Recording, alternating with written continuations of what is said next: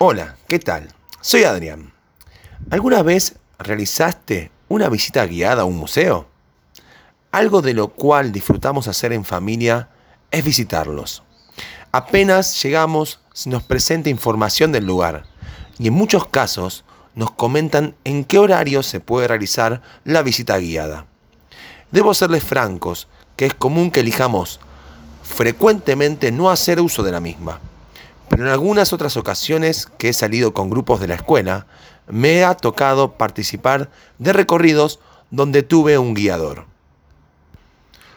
¿Cuán diferente puede ser realizar un mismo recorrido junto con una persona que conoce los detalles del camino, en lugar de hacerlo uno mismo de manera fortuita y no pudiendo llegar a comprender con totalidad lo que encontraremos en el trayecto? puede ser muy diferente.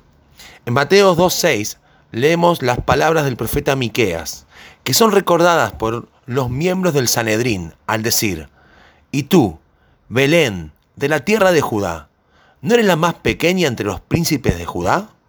Porque de ti saldrá un guiador que apacentará a tu pueblo Israel.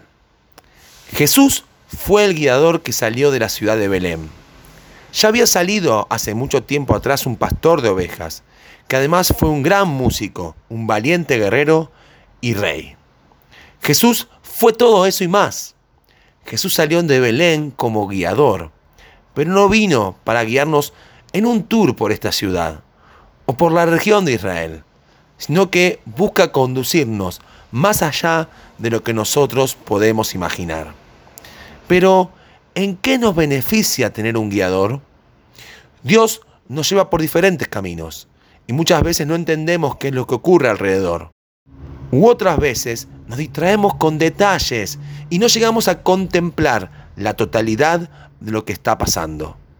Es por esto mismo que necesitamos un guiador, alguien que caminando junto a nosotros de manera diaria nos lleve por el recorrido correcto, nos ayude a observar aquello que debemos observar para comprender lo que estamos contemplando o viviendo, de tal manera de poder apreciar cada detalle de lo que estamos haciendo en nuestras vidas.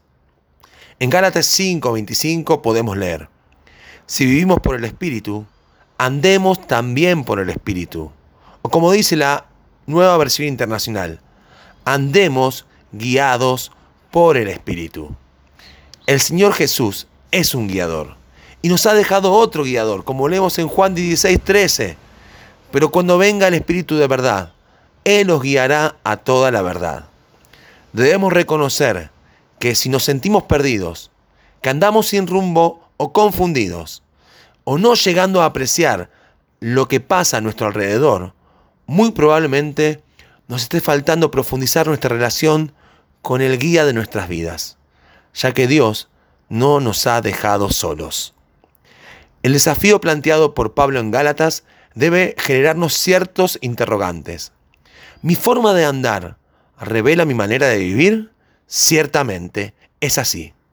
Cuando no puedo llegar a comprender la totalidad de lo que ocurre a mi alrededor, es necesario establecer un mayor vínculo con el guiador de mi vida, que me enseñe y me muestre la totalidad de la obra que nos toca atravesar, contemplando hoy nuestro recorrido de tal manera que podamos llegar al final, pero con una mirada distinta y una vida transformada. Señor, ciertamente no me has dejado solo, sino que tú estás conmigo a cada paso que hago, que pueda mirarte, escuchar tu consejo y mirar aquello que tú miras para que mi vida sea transformada día a día. Que el Señor nos bendiga.